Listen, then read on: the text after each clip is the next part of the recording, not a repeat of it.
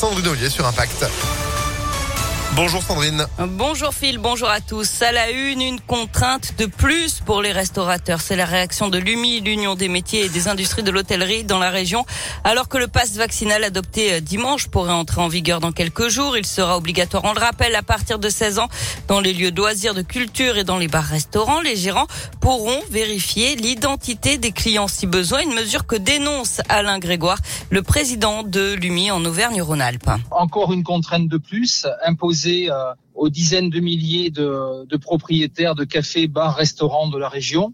Nous ne pouvons pas nous transformer en, force de l'ordre, que ce soit euh, police, gendarmerie. Chacun doit faire son métier. Alors la loi est passée, ça va être une mesure que nous mettrons en place dans nos établissements, euh, mais de manière contrainte. C'est une mesure de plus et une contrainte de plus imposée à des chefs d'entreprise qui ont déjà tant subi depuis mars 2020.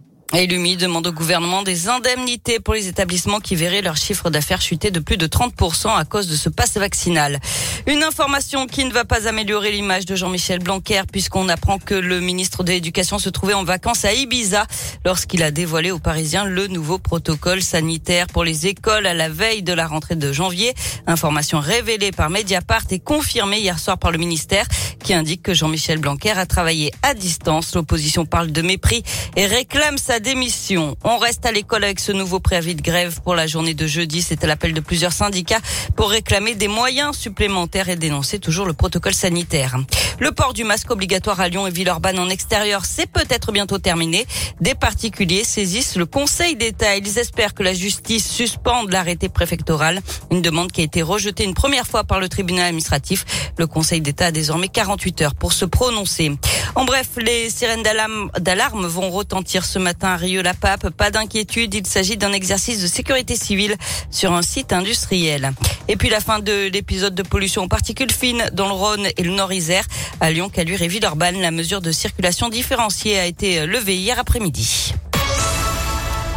On passe au sport avec du foot et l'OM qui fait marche arrière. Le club phocéen ne fera finalement pas appel des sanctions données à l'OL après les incidents à l'OL Stadium le 21 novembre. La rencontre, vous le savez, avait été arrêtée quand Dimitri Payet avait reçu une bouteille sur la tête. Le match pourrait donc se rejouer le 26 janvier ou le 2 février.